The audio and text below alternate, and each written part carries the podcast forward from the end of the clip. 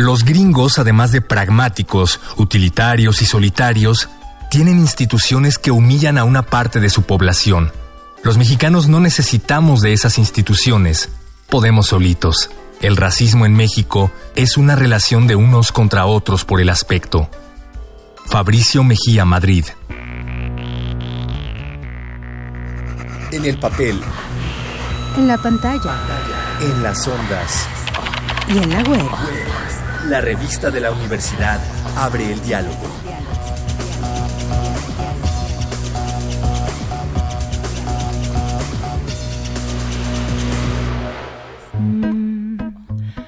Este mes en la revista de la Universidad de México hablamos de tabúes y el de hoy es uno que lamentablemente sobrevive, el racismo. ¿Por qué el racismo sigue siendo un tabú? ¿Por qué en términos de inclusión racial decimos una cosa pensamos otra? ¿Somos y no somos racistas? ¿Dónde está el tabú? ¿En el concepto de racismo o en la acción racista? Para hablar de este tema, tan arraigado en la historia de México, invitamos a Tania Ramírez Hernández. Soy mamá de un bebé genial que se llama Teo. Soy hija de un desaparecido político que se llama Rafael. Soy, y lo descubrí después del tiempo con las nuevas terminologías, defensora de derechos humanos. Soy servidora pública en CONAPRED. Servidora pública como la describía Rubén Blades, como esa bonita forma de, de verte a la sociedad y servirle, no como funcionaria. Y soy también literata, alfabetizadora, y pensadora de las implicaciones de los derechos humanos y de la discriminación en nuestro país y en el mundo. Aunque no lo tengamos presente, la mayoría de nosotros somos involuntariamente racistas. Discriminamos sin darnos cuenta, a pesar de que constantemente nos declaremos incluyentes. En realidad, son muy pocas las personas que se dedican, como Tania, a pensar de qué manera hacer a la sociedad consciente de que cada uno de nosotros va por ahí discriminando a los demás.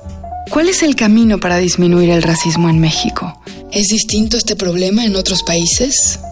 Hemos empezado a hablar de racismo hace muy poco tiempo en México, ¿no? O sea, conocíamos la palabra, el término y el concepto, pero pues pensábamos que eso sucedió allá en Sudáfrica durante el apartheid, ¿no? O pensábamos que el racismo es una problemática de la sociedad estadounidense por la imagen de las películas entre bandas de personas negras o etcétera y nos había sido muy fácil alejar el tema del racismo y yo creo que eso es parte del tabú y en tiempos recientes lo hemos empezado a pensar, ¿no? Creo que también es un tema complejo y por eso no ha sido muy fácil entrarle y pensarlo, pero sí hay una resistencia, pues porque todas las personas querríamos portarnos bien y decir que lo hacemos bien, pero a obvias luces no siempre sucede así, ¿no? A la discriminación le pasa algo que tiene que ver como con lo inconsciente o lo involuntario, incluso en la manera en la que está descrito el derecho a la no discriminación. Está establecido que a menudo podemos ser discriminadores, discriminadoras, sin darnos cuenta. No tiene por qué haber una intención y no tiene por qué haber una voluntad. Y probablemente en el caso de racismo hablamos mucho más de omisiones, silencios y negaciones que de acciones directas, ¿no? Pero eso no te exime de estar cometiendo o replicando y reproduciendo conductas y pensamientos racistas, ¿no?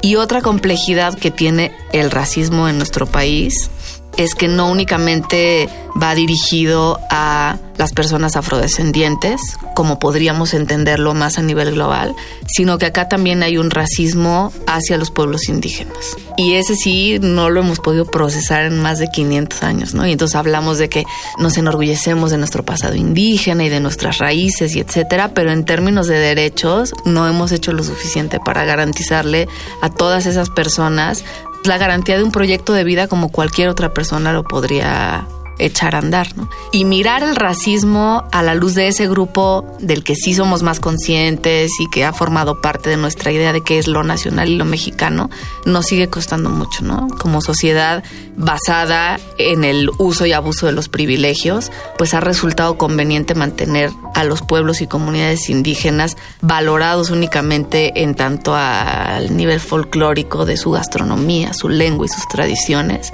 pero verlos como pares como sujetos de derechos e imaginar cómo se tendría que construir un país en el que, te pongo un ejemplo, cómo se tendría que diseñar la educación para que las personas indígenas pudieran ejercer plenamente su derecho a la educación. Implica imaginar de otra manera las escuelas, los planes de estudio, los libros de texto. Los... Hay un dato tremendo de un académico que se llama Patricio Solís, que se metió a indagar cuántas personas monolingües, hablantes de lengua indígena, en el país han terminado la secundaria para avanzar a bachillerato y pues uno pensaría que no tiene la cifra clara, pero en realidad es muy claro, son cero. Cero personas monolingües hablantes de una lengua indígena en este país han podido concluir la secundaria ni iniciar por ende la preparatoria, ¿no? Repitamos eso para que no se nos olvide. En México, cero personas monolingües hablantes de una lengua indígena han cursado la secundaria. Ese es un sesgo racista. Y no se trata del racismo cotidiano, a pie de calle, que se traduce en ignorar a otra persona u ofenderla. Se trata de una institución pública que no garantiza un derecho básico y fundamental como la educación para todos los mexicanos. Como la discriminación también es un fenómeno estructural, a veces está sucediendo incluso con el quehacer cotidiano de las instituciones y de las leyes. Les pongo un ejemplo a nivel leyes. Todas las personas que trabajamos debemos de trabajar una jornada de ocho horas, ¿no? Al día. Eso se batalló mucho, se logró, etcétera. Pues, ¿qué creen? Las trabajadoras del hogar, por ley, trabajan 12 horas al día. ¿Cómo por qué esa diferencia? Pues esa es una característica de cómo la discriminación está tan estructuralmente enraizada que hasta podemos tener una ley que sea contraria al estándar de la ley, incluso contra el estándar internacional para un grupo de población, con la única explicación pues de la discriminación y del seguir usando los privilegios que nos trae tener a trabajadoras del hogar que no puedan descansar, estudiar, hacerse cargo de sus vidas. Hay una correlación entre el tono de piel y la escolaridad. A tonalidades de piel más oscura se observaba mayor rezago educativo. No tiene que ver con que puedan menos ni con que sepan menos, sino con que tienen menos acceso. Solo el 4.9% de la población con tonos de piel más oscuro accede a estudios superiores, mientras que las personas con tonalidades más claras alcanzan 79%. No puede ser, ¿no? No hay nada si no es el racismo con todas sus letras que explique esa brecha de desigualdad. ¿Por qué discriminamos? ¿Por qué necesitamos rezagar a otras personas? Después de tantas luchas por los derechos, ¿por qué seguimos siendo racistas, individual y colectivamente? Otra de las razones por las que discriminamos es porque hoy por hoy nuestro sistema social está basado en un sistema de privilegios y la igualdad ante la ley, si bien está planteada en una serie de ordenamientos jurídicos, no en todos, como veíamos ahora con trabajadoras del hogar, en realidad son usos de privilegios que nos han hecho creer que son útiles y adecuados. Es decir, pensamos que la sociedad funciona medianamente bien gracias a este sistema de privilegios en donde hay personas que en algún momento tienen el poder y en otro no, o personas que durante casi toda su vida, si piensas en un varón, pues seguramente va a estar en el uso del privilegio todo el tiempo. El sistema de privilegios, las jerarquías, las escalas de valores, todo eso forma parte del filtro con el que se niega el acceso a todo tipo de derechos a innumerables personas en nuestro país. El tema amerita todos nuestros cuestionamientos, pero sobre todo muestra la urgencia de convertir a la igualdad en una prioridad. ¿Qué soluciones encuentra Tania Ramírez para combatir el racismo y el tabú que lo rodea? Nuestra invitada menciona principalmente tres puntos. El primero es actuar a nivel legislativo, modificar las leyes, no solo para que no ignoren algunos mexicanos, sino para que activamente los incluyan. El segundo es actuar a nivel cultural, preguntarnos todo el tiempo de qué manera la cultura nos conduce ya sea a la inclusión o a la discriminación. Piensen en la publicidad, las telenovelas, las series o lo que eligen dar a conocer los noticieros. Y por último, para combatir el racismo y su tabú, hay que conocer los datos duros. Verificar la información puede llevarnos a cambiar patrones de pensamiento. Todo el movimiento de organizaciones y personas afromexicanas llevan un rato, un rato largo diciendo por qué no hay ninguna pregunta sobre autoadscripción, que es como se llama el yo me identifico como persona afrodescendiente en los censos de población. Ese es un elemento simbólico importantísimo que posibilita poder tener información que después genere conocimiento. Pero otra de sus demandas es el reconocimiento constitucional. A nivel constitución, en nuestro texto de la Carta Magna, tenemos descrito que México es un país pluricultural, originado del encuentro entre los pueblos indígenas y los españoles. Error, desde el día cero lo estamos narrando mal, ¿no? Cuando llegaron los españoles, no llegaron solos, y según se fue instalando el sistema del virreinato como un sistema de producción, de poder y, un sistema económico también, empezaron a traer barcos con esclavos negros. Entonces ese encuentro mítico que nos imaginamos entre un indígena y un español, pues tenía un tercero allá que era un esclavo negro, ¿no? Que había venido también a hacer, no voluntariamente, pero que vino a hacer país y a hacer patria y a hacer lo que sea del proyecto de nación.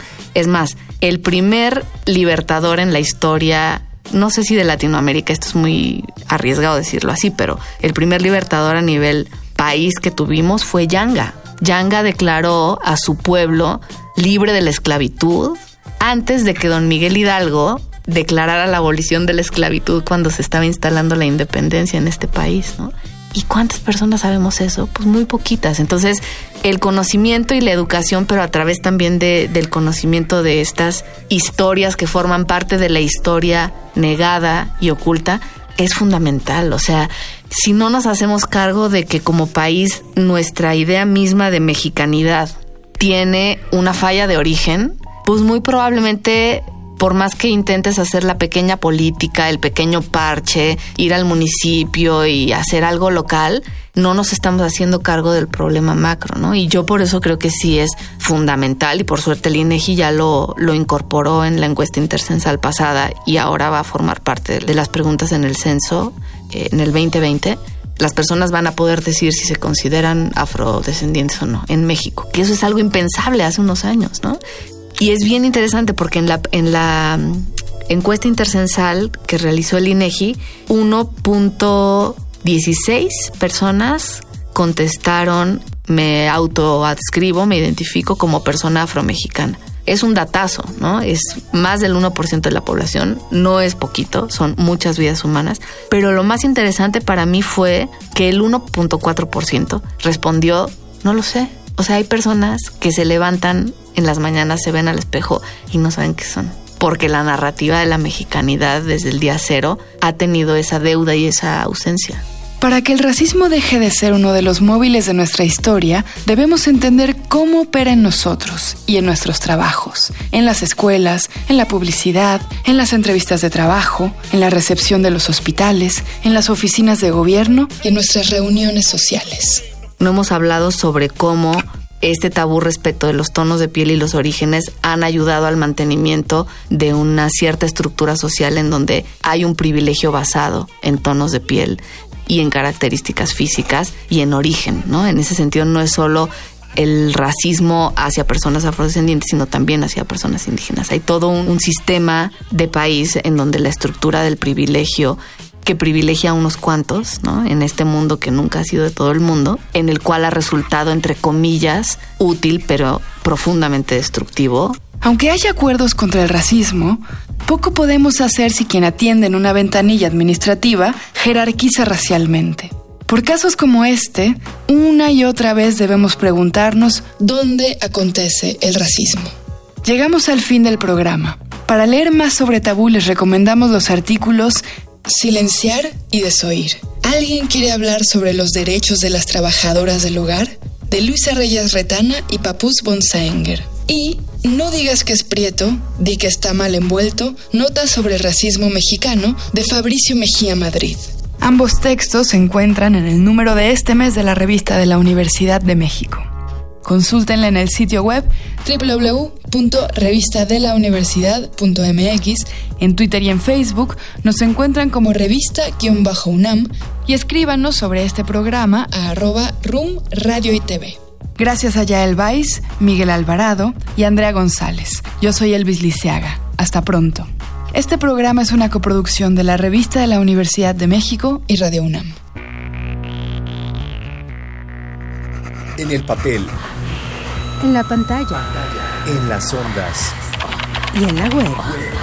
La revista de la universidad abre el diálogo. Radio UNAM. Experiencia sonora.